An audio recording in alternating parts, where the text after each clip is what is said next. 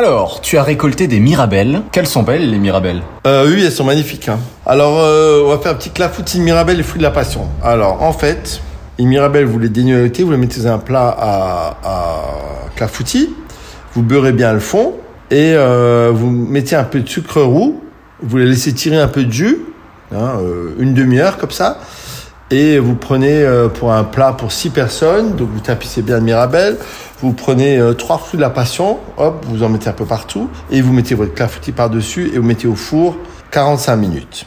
Et avec euh, ce petit clafoutis au mirabelle, ah ben, moi, j'ai envie de manger un sorbet framboise. On fait tout fruit. Clafoutis, mirabelle, fruits de la passion avec un sorbet framboise, les enfants, c'est top. Régalez-vous, à demain